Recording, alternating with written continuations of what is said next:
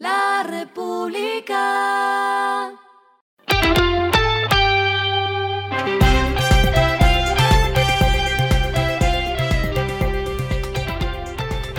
Esto es lo que debes saber al comenzar la semana.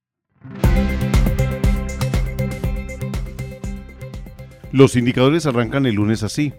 El dólar cerró en 3.971.38 pesos, bajó 8.82 pesos. El euro cerró en 4.413.59 pesos, bajó 23.34 pesos. El petróleo Brent se cotizó en 76 dólares el barril. La carga de café se vende a 1.302.000 y en la bolsa de Nueva York se cotiza a 1.88 dólares. Las movidas del fin de semana fueron. El propietario de Twitter, Elon Musk, dijo que la compañía de redes sociales cambiará su logotipo pronto, eliminando el pájaro azul que ha sido durante mucho tiempo su firma. Pronto nos despediremos de la marca Twitter y gradualmente de todos los pájaros. Palabras textuales escribió Elon Musk en su cuenta, donde también mostró un adelanto del logo que será una X.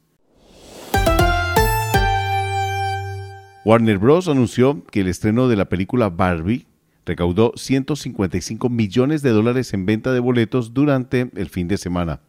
Fue el debut más taquillero del año, superando los 146.4 millones de dólares de Super Mario Bros. Movie en abril.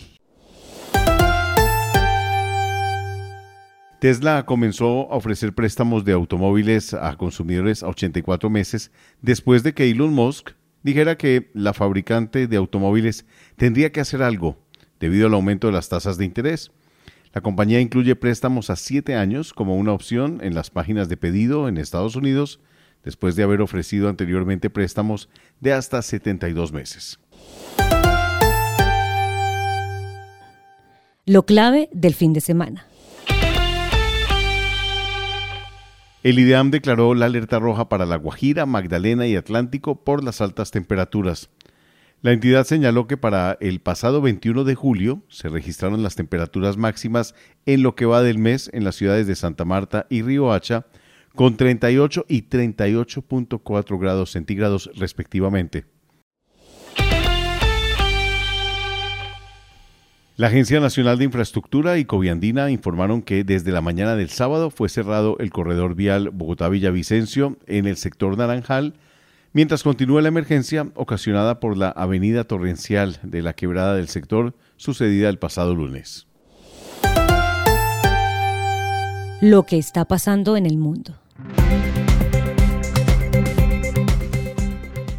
Las principales economías del G20 reunidas el sábado en India no lograron alcanzar un consenso sobre la reducción progresiva de los combustibles fósiles debido a las objeciones de algunos países productores. Los responsables de energía del G20 tenían previsto emitir un comunicado conjunto al término de su reunión de cuatro días en eh, Bambolín. No obstante, se abandonó por desacuerdos como la intención de triplicar las capacidades de energías renovables para 2030. Argentina y el Fondo Monetario Internacional llegaron a entendimientos sobre los objetivos y parámetros que sustentarán un acuerdo propuesto para revisar su programa de financiación de 44 mil millones de dólares.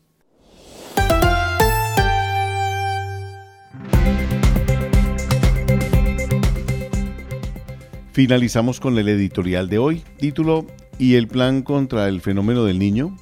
Sumario es un hecho, a la luz de los expertos, que a partir del próximo septiembre se sentirán más olas de calor y sequías en todo el país, una coyuntura que traerá nuevos problemas.